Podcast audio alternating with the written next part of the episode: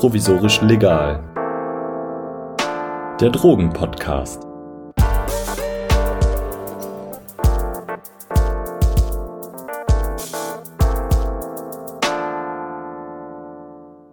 Hallo und herzlich willkommen zur ersten Folge von Provisorisch Legal. Und wir steigen ein mit einem etwas allgemeineren Thema, und zwar dem Thema Rausch.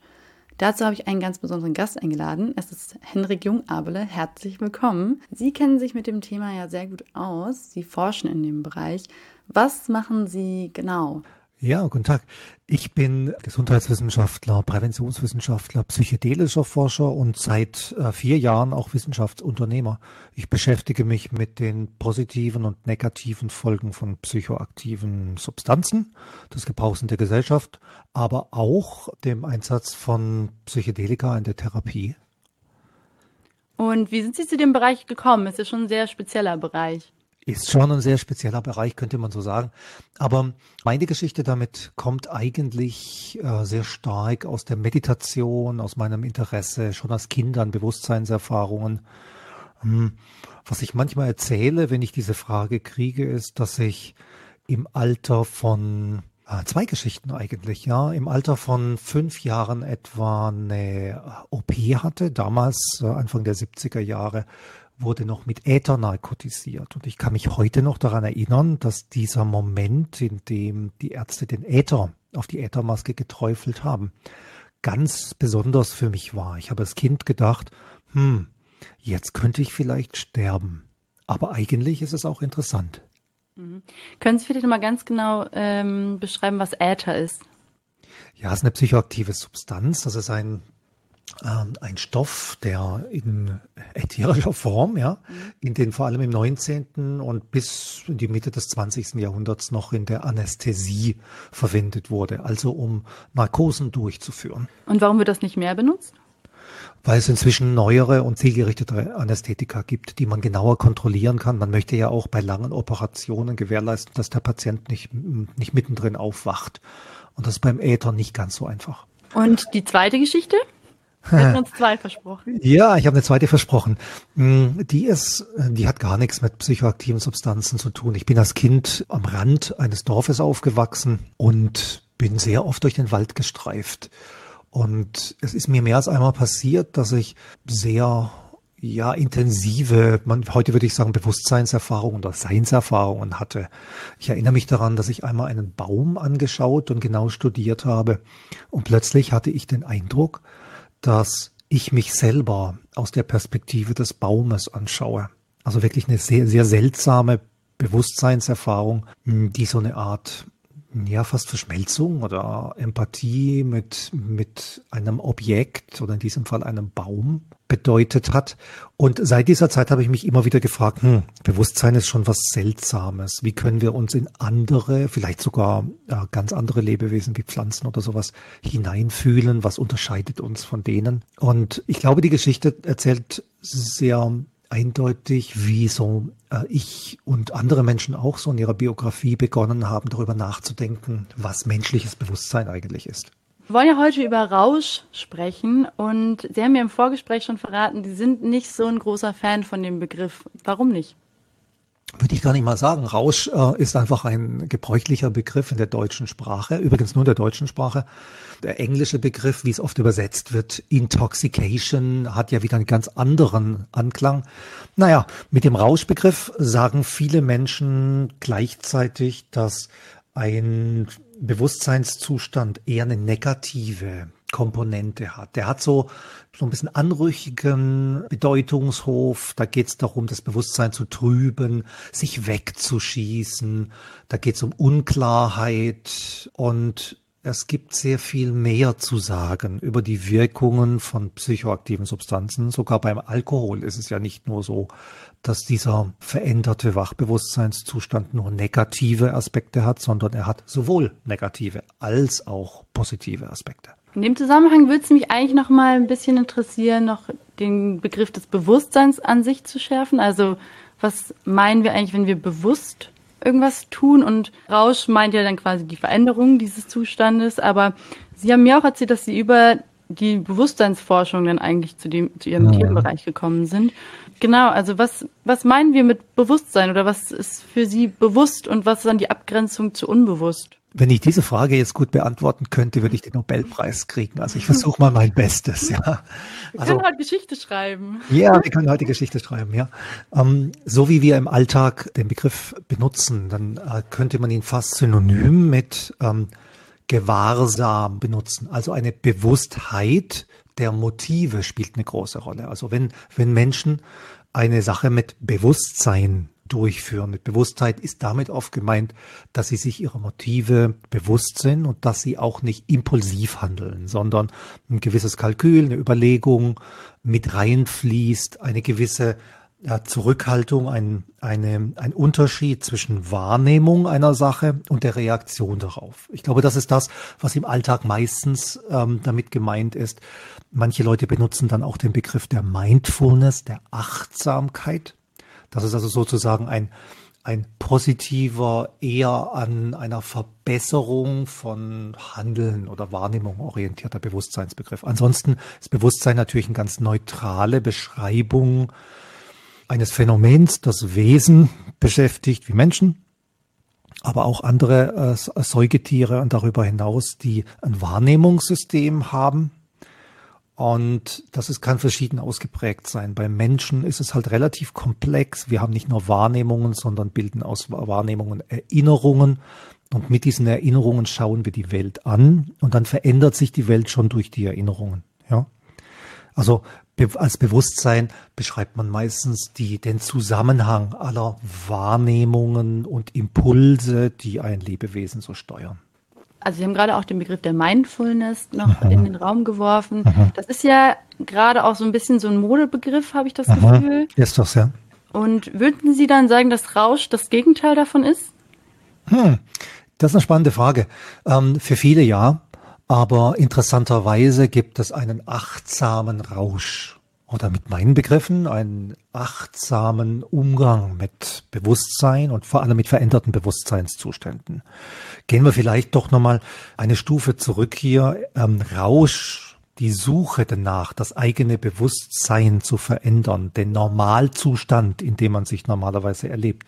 Das ist ja nicht nur ein Bedürfnis von Menschen, sondern es kommt bei zahlreichen anderen Tierarten auch vor. Das ist ja schon mal wichtig, weil gerade die großen Moralisierer, die Moralisierer äh, gegen den Rausch, ja oft meinen, das sei etwas sehr Menschliches. Aber Elefanten, Katzen, Hunde, sogar Delfine, und viele andere äh, Spezies auf der Welt wurden dabei beobachtet, Rauschzustände zu suchen und die manchmal sogar mit psychoaktiven Substanzen aufzusuchen. Am weitesten verbreitet sind vergorene Früchte, die dann zu Alkohol werden, Ethy Ethylen, aber es gibt auch äh, ganz andere äh, Substanzen, die Tierarten aufsuchen, genauso wie ähm, die Tierart Mensch. Zum Beispiel? Hm. Also eine berühmte Geschichte, die man sogar auf YouTube findet, wenn man BBC Nature, glaube ich, ja, sucht äh, und Delfine und äh, Kugelfisch eingibt. Ja. Also es wurde beobachtet, dass adoleszente Delfine Kugelfische fangen und äh, in der Gruppe, in der sie sich bewegen, hm, wie könnte man sagen, abmelken. Kugelfische haben ja ein bestimmtes Gift.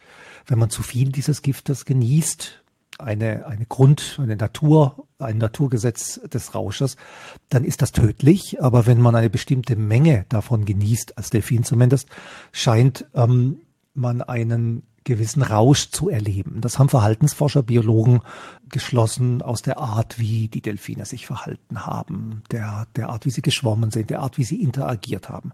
Aber es ist noch verrückter. Die ähm, Jugendlichen, die adoleszenten Delfine ähm, melken nicht nur diesen Kugelfisch ab, sondern sie töten ihn dabei nicht, sondern schwimmen nach einigen Stunden wieder zu demselben Kugelfisch zurück und treiben das Ganze noch einmal. Wenn man solche Geschichten, die in wissenschaftlichen Journalen auch publiziert sind, sieht oder auch beobachtet, wie die das tun, dann kommt man schon auf den Gedanken, sich zu fragen, hm, welche biologische und evolutionäre Funktion hatte der Rausch eigentlich? Genau, Sie meinen ja auch einen achtsamen Rausch, also wirklich gezielt diesen Rausch auch zu suchen. Also was kann man denn davon erwarten oder was erwarten Sie sich davon? Ich meine, Sie forschen ja auch sehr viel in dem Bereich und gehen ganz absichtsvoll mit Patienten oder, äh, oder anderen interessierten Menschen in diesen Rausch hinein. Was, was erwarten Sie sich davon? Mhm. Klären wir erstmal die Rollen. Also was ich mir erwarte, haben Sie jetzt nicht gefragt, sondern was, was quasi sich Therapeuten erwarten, wenn sie, wenn sie Patienten in einer Psychotherapie eine Substanz geben, die nicht nur dämmt, also das ist ja das, eins, das was Psychiater äh, in den letzten 70, 80 Jahren mit Antidepressiva zum Beispiel gemacht haben, nämlich Bewusstseinszustände, die als unangenehm erlebt werden, zu dämpfen oder wegzumachen oder zum Vergessen zu bringen. Ja, also das ist die eine Art, mit Bewusstsein umzugehen. Die andere Art ist, Bewusstseinszustände eher hervorzurufen, eine Intensivierung von Emotionen, eine Flexibilisierung des Denkens, eine Intensivierung der Beziehung zum Therapeuten, solche Dinge hervorzurufen. Das ist das, was Therapeuten, die zum Beispiel Psychedelika verwenden, beabsichtigen. Warum? Um Patienten, bleiben wir mal bei einem bestimmten Krankheitsbild, depressive Patienten, es denen zu ermöglichen, vorübergehend in einen Zustand zu kommen, in dem sie ihre eingefahrenen Denk- und Verhaltensmuster mal überwinden können.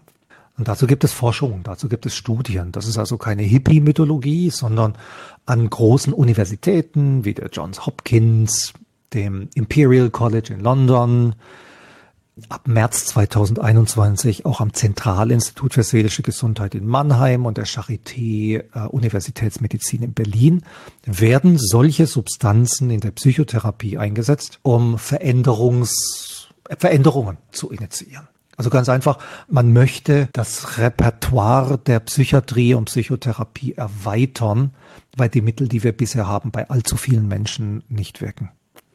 Weil vielleicht das Bewusstsein auch nicht unbedingt immer der richtige Zugang ist. Also vielleicht sollten wir uns auch mal fallen lassen oder Mhm, lassen Sie mich den, den Begriff Bewusstsein anders benutzen, als Sie ihn jetzt im letzten Satz benutzt haben. Also natürlich ist jemand, der einen veränderten Wachbewusstseinszustand erlebt, wach ist bei Bewusstsein. Und was ich, was ich jetzt rausgehört habe aus Ihrer Frage, ist die Frage nach der Kontrolle. Nämlich sich mal verlieren, vielleicht mal die, den rationalen Zwang, den man, manche Menschen über ihren Körper und ihr emotionales Erleben ausüben, auch den irrationalen Zwang, hm, für eine Weile sein lassen zu können. Ja, ich glaube, darum geht es. Also wenn man, wenn man die neurobiologischen und die äh, psychologischen Theorien über die Wirkung psychedelisch unterstützter Therapien anschaut, dann ist die Rede davon, zeitweilig ähm, das sogenannte Default Mode Netzwerk zu irritieren. Das ist eine Art und Weise, wie unser Gehirn sich normalerweise organisiert, Routinen ähm, organisiert und aus diesen Routinen rauszufinden. Gehirn wird sieht man auch, wenn man es bebildert, ja, wird ähm, zeitweilig etwas chaotischer. Das Denken wird assoziativer. So wie im Schlaf, im Traum, so wie beim Schreiben von Gedichten, so wie beim Musik, so wie es manche Menschen in guter Sexualität erleben. Also Zustände zu sich zugänglich zu machen, die im Normalbewusstsein von vielen Menschen gar nicht vorkommen. Genau, und ich würde diesen Aspekt würde ich sogar im Gegensatz zu diesem Mindfulness, zu diesem Modebegriff von man muss sich auf sich aha. konzentrieren, man muss äh, achtsam sein mit dem, was mit seinen Bedürfnissen, aha, was aha. ist bei mir und so, diese, diese sehr krasse Fokussierung auf das Individuum. Das würde ich da vielleicht sogar schon im Gegensatz sehen. Ja, das finde ich interessant. Äh, ich finde, das sollten wir nochmal herausarbeiten. Ich glaube, da, da, da, haben, da haben Sie recht. Hm, es gibt Bewusstseinszustände, unabhängig von von psychoaktiven Substanzen, Drogen, Psychedelika, bei denen Kontrolle eine große Rolle spielen. Und es gibt Bewusstseinszustände, bei denen Menschen so etwas wie Flow erleben, äh, bei denen es scheint, als ob innere Prozesse wie von selbst ablaufen. Und das glaube ich, auch aus wissenschaftlicher Hinsicht so ganz gut beobachten zu können, auch wenn man mit Patienten spricht, dass sie von Zuständen profitieren, in denen sie einmal der, ich formuliere es mal so, der Bürde enthoben sind, sich ständig kontrollieren zu müssen, ständig über Ich-Impulsen zu folgen, also über Ich-Impulsen, Normen und du sollst so sein und du sollst so sein, ja. Und ich glaube, das, das findet zusammen mit dem, was Sie gerade über Achtsamkeit gesagt haben. Es gibt eine bestimmte Art im Westen Achtsamkeit zu betreiben oder zu propagieren, wo es eigentlich um eine willentliche Daueranstrengung geht, bloß nicht mehr impulsiv oder spontan zu sein. Und das kann ins Gegenteil dessen umkippen, was eigentlich gemeint ist mit Achtsamkeit.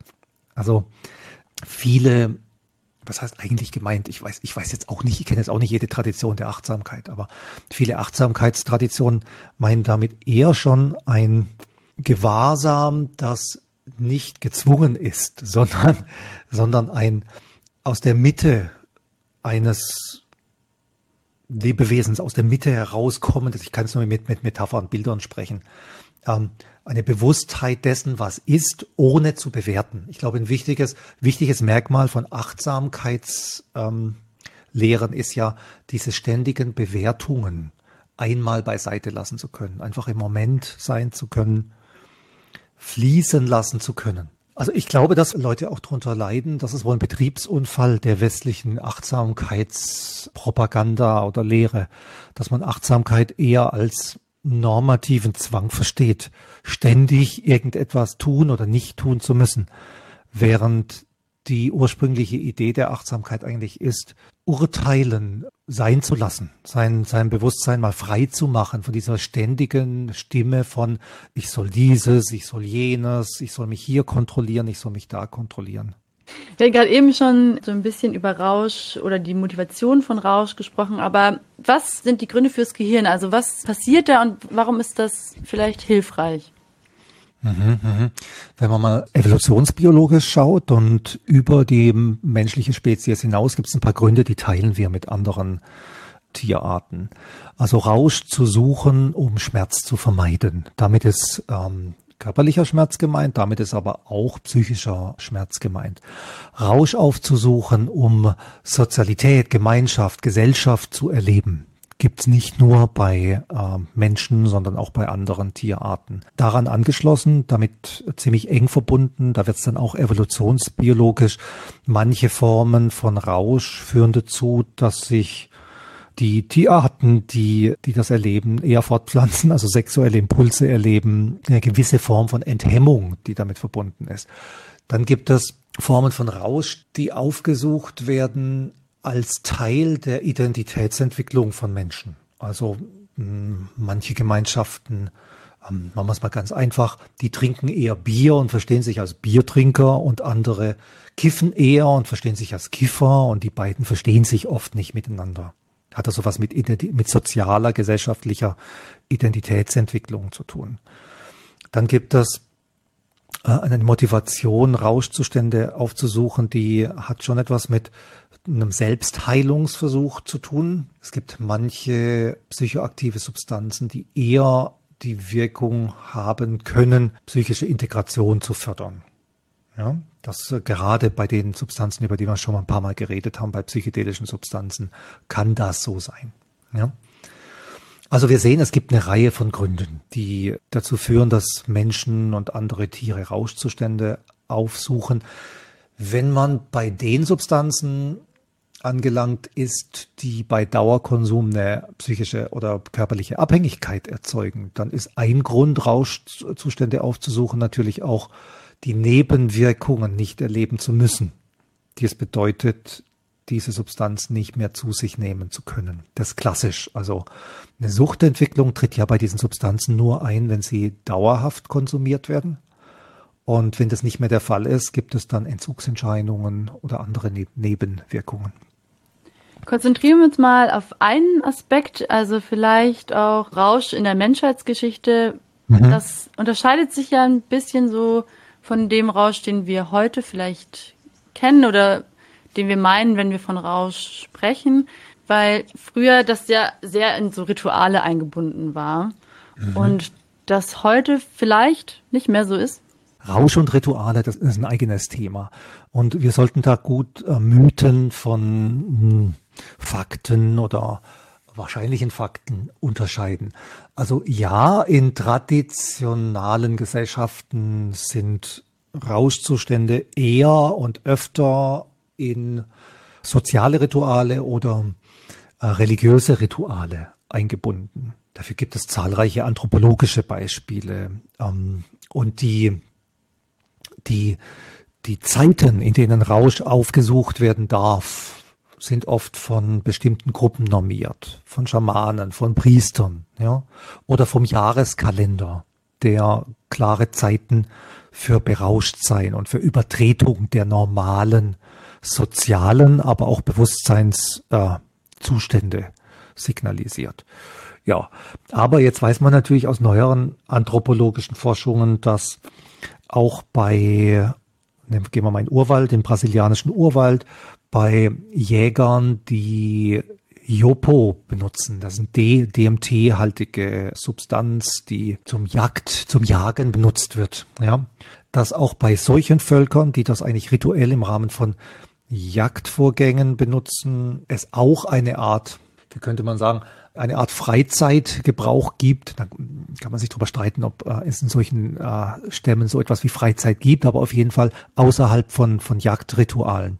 Also es ist wohl schon immer so. Ich gebe gleich noch ein Beispiel, dass psychoaktive Substanzen in Ritualen und auch außerhalb genutzt werden. Mein zweites Beispiel wären der Gebrauch eines wahrscheinlich psychedelischen Getränks in der griechischen Geschichte um die äh, Rituale von äh, um, um Delphi, das, das Orakel von Delphi und die Rituale von Eleusis herum, wo es auch ähm, einige Stellen gibt in den Geschichtsbüchern, die zeigen, dass Adlige wohl außerhalb dieser Rituale versucht haben, dieses Getränk äh, zu konsumieren, das getan haben und dann auch bestraft wurden dafür.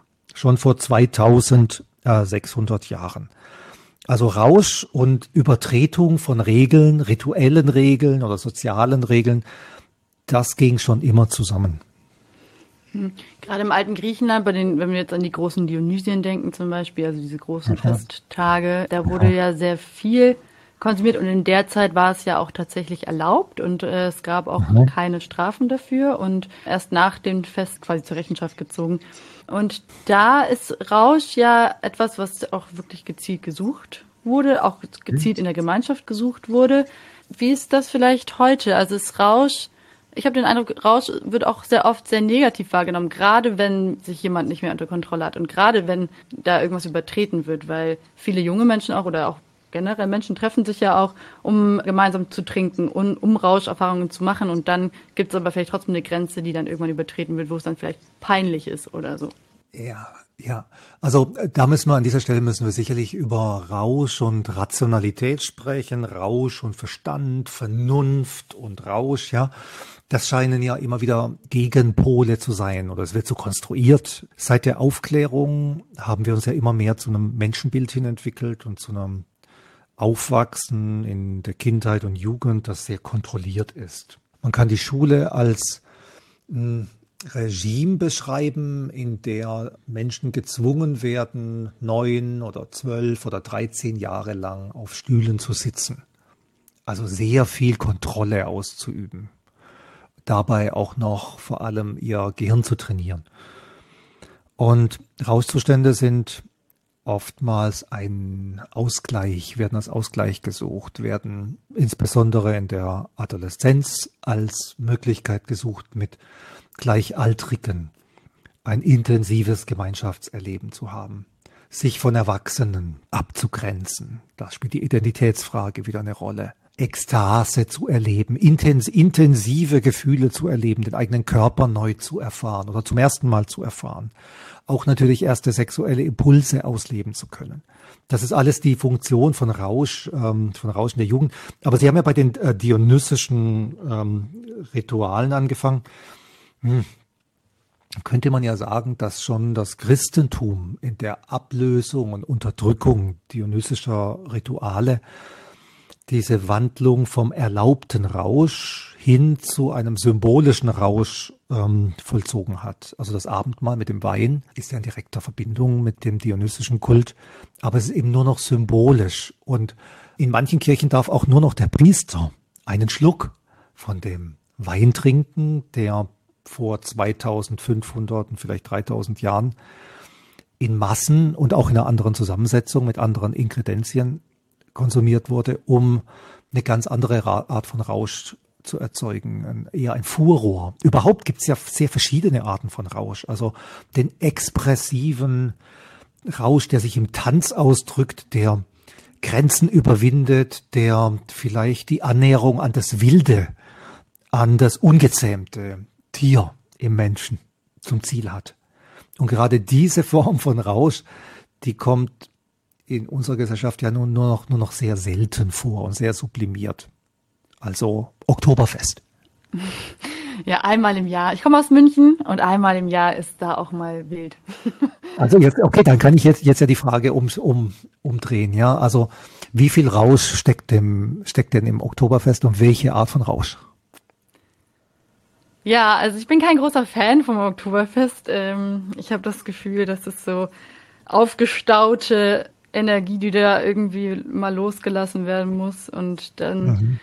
Das wird ja meine These vom gezähmten Tier, das ab und zu mal loslassen genau, will. Genau, den Eindruck habe ich da immer. Und auch einen sehr, was mir da immer auffällt, ist so eine sehr ist so ein sehr gewaltvoller Rausch. Also es passiert ja auch einfach sehr viel Gewalt. Und gerade weil die Substanz, die da vornehmlich genommen wird, Alkohol ist, ist es, ja. also klar, da entsteht auch Feststimmung, das möchte ich jetzt hier niemandem absprechen, aber es passiert genauso viel auch Gewalt und das, äh, ja. ich habe das Gefühl, das transformiert sich ganz schnell in so eine, in so eine sehr aggressive Stimmung. Ja, aber bleiben wir doch nochmal kurz bei diesen verschiedenen Formen von Rausch, die, äh, die wir jetzt schon angedeutet haben.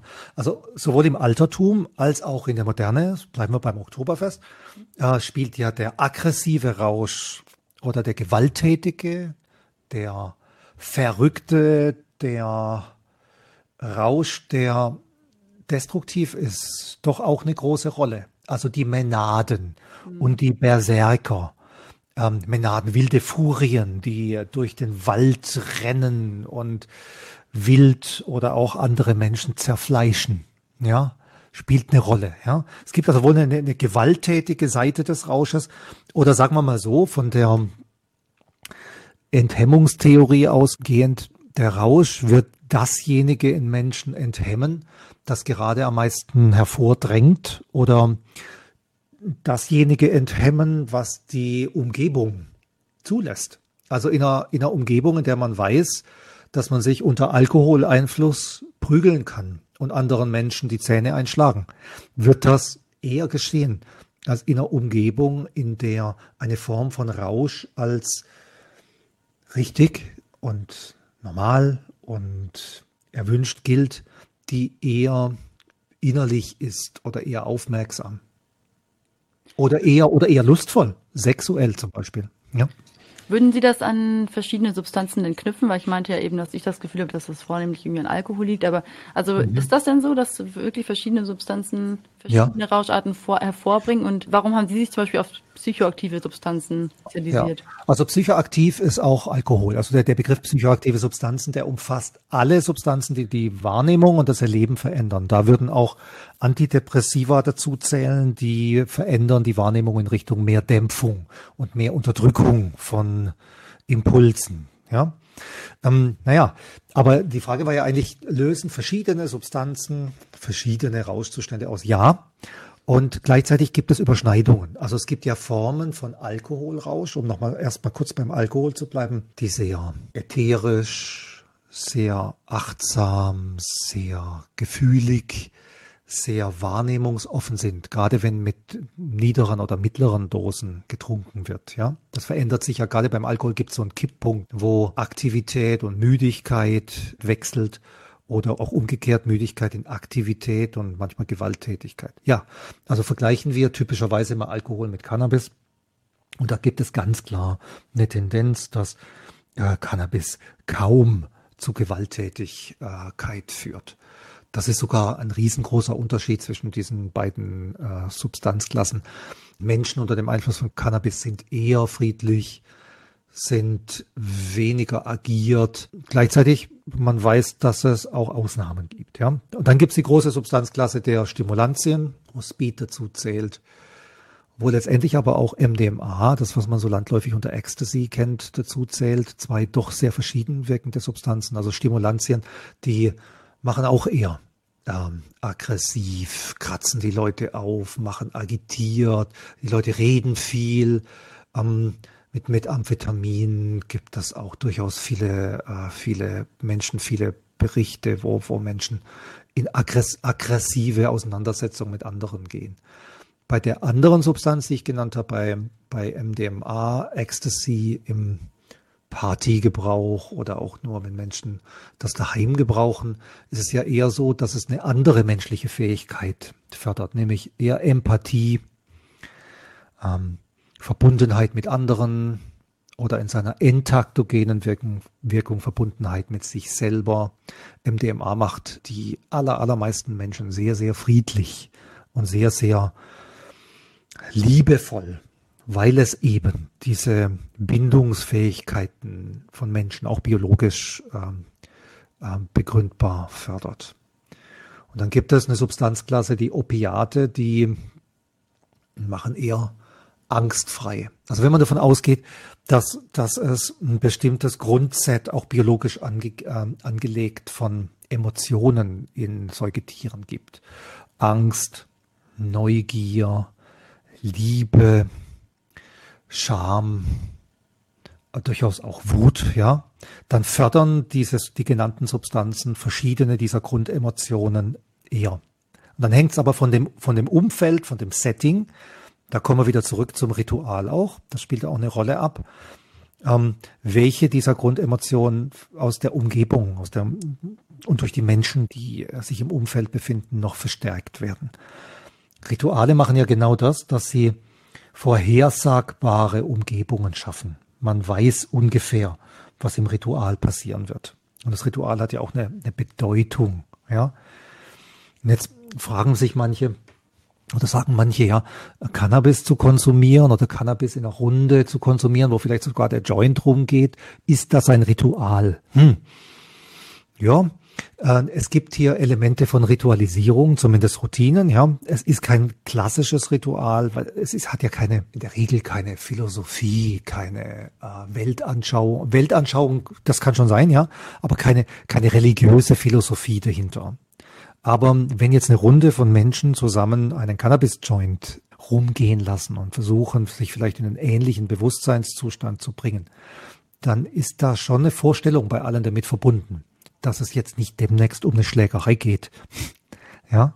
Also es, es gibt eine gewisse Einengung dessen, was passieren soll.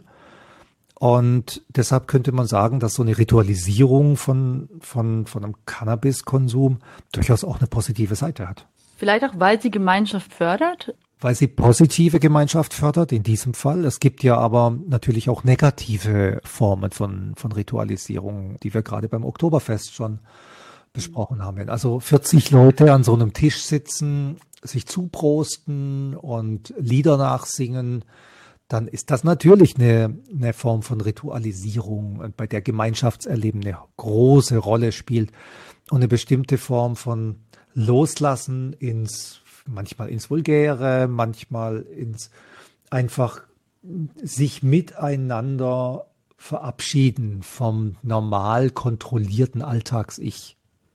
Da geht's ja oft darum, einmal im Jahr einen drauf zu machen.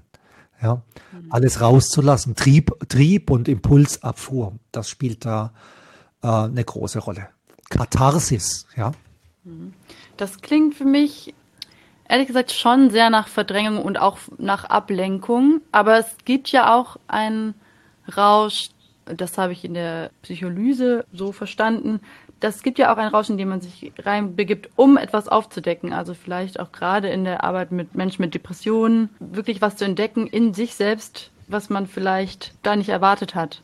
Ja, Also ich, wir, wir könnten es uns jetzt leicht machen oder ich könnte es Ihnen leicht machen, indem ich sage, manche Substanzen führen dazu, dass Menschen innere Impulse nicht verdrängen. Ja? Aber so einfach ist es nicht. Es ist die Substanz im Zusammenhang mit der Motivation, mit, mit Set und Setting und der Umgebung. Bleiben wir mal bei Ecstasy. Also die wissenschaftliche Bezeichnung ist MDMA.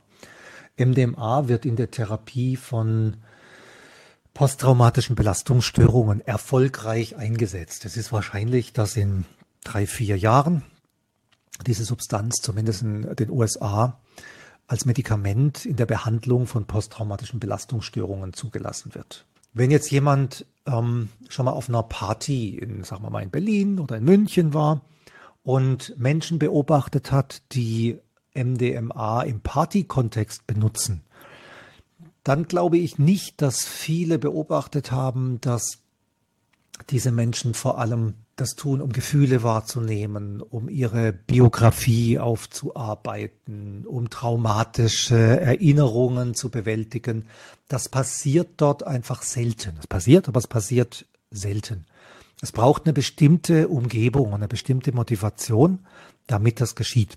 Und wenn man jetzt dabei war oder in, äh, auf Videos das beobachtet hat, wie Menschen in der Therapie unter MDMA reagieren, da ist man total verblüfft, wie stark die Menschen dort nach, die Patienten dort nach innen schauen lernen, mit Biografie, mit Erinnerungen beschäftigt sind und gar nicht mit Tanzen, kathartischem Loslassen zur Musik.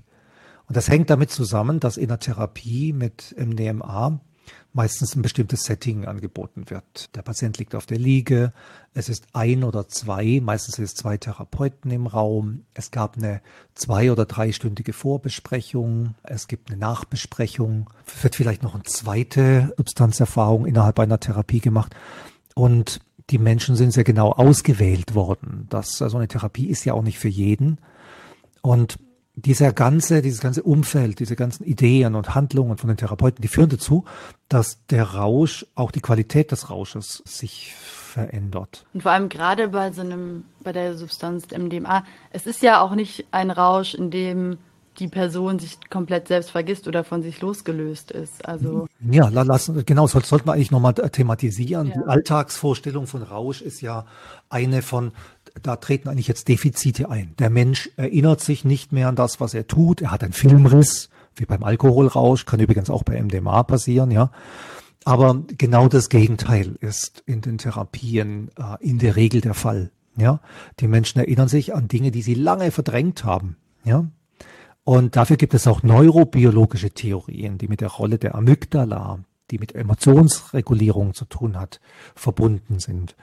Also wenn man diese Substanzen in einer ruhigen Umgebung, wo der Patient liegt, vielleicht sogar Augenklappen auf hat und wo er aufgefordert wird von den Therapeuten, wenn er unruhig wird, auch nach innen zu gehen, zu beobachten. Ja, wenn unter solchen Umständen MDMA wirkt, dann entwickeln Patienten ein Gefühl von oder Zustände, Bewusstseinszustände, die mit Entängstigung zu tun haben. Die Entängstigung führt dazu, dass sie vielleicht lange verdrängte, vermiedene ähm, Bewusstseinszustände betreten können, ja, wie ein Raum, ich benutze mal die Raummetapher, einen Raum betreten können, der lange verschlossen war, weil sie eben emotionsverändert sind. Und die Idee ist nicht, wie bei der standardpsychiatrischen Behandlung mit Antidepressiva jetzt ständig MDMA zu nehmen, um ständig in diesem Zustand zu sein, sondern die Idee ist, eine therapeutische Episode, eine bestimmte Phase zu erzeugen, in der etwas angeschaut und erlebt werden kann, was dann außerhalb dieser Episode, dieser therapeutischen Episode genutzt wird. Das nennt man dann Integrationsarbeit.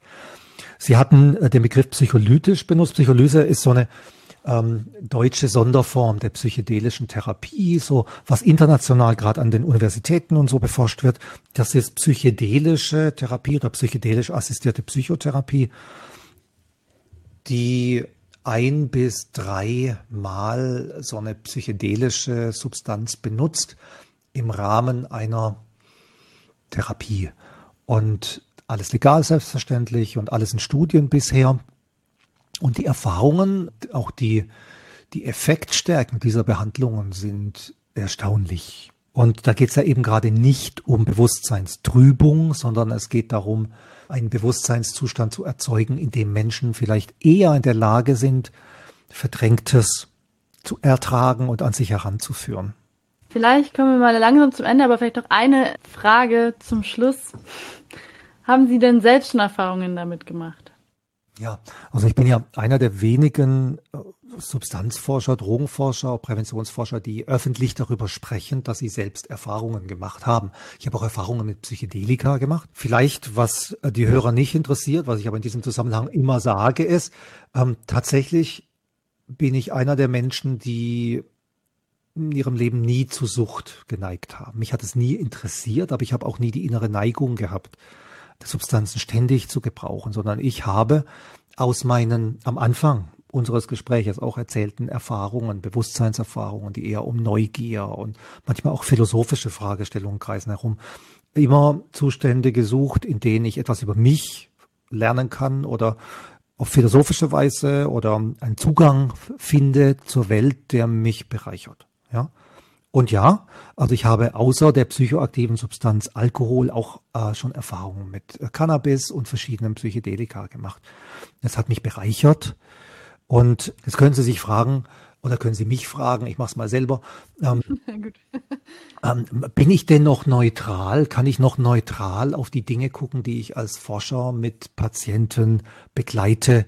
Ich glaube ja, denn meine eigenen Erfahrungen mit diesen Substanzen, die versuche ich nicht in ideologischer Weise anderen aufzudrücken. Und ich weiß auch, dass sie anders äh, reagieren auf diese Substanzen. Ich weiß, dass Menschen mit Substanzen, mit denen, ähm, die ich vielleicht ein oder zweimal in meinem Leben, ich bin 53, ja, ähm, benutzt habe, dass andere Menschen, die vielleicht hunderte von Malen benutzt haben, ganz anders damit umgehen, vielleicht verdrängend, ja.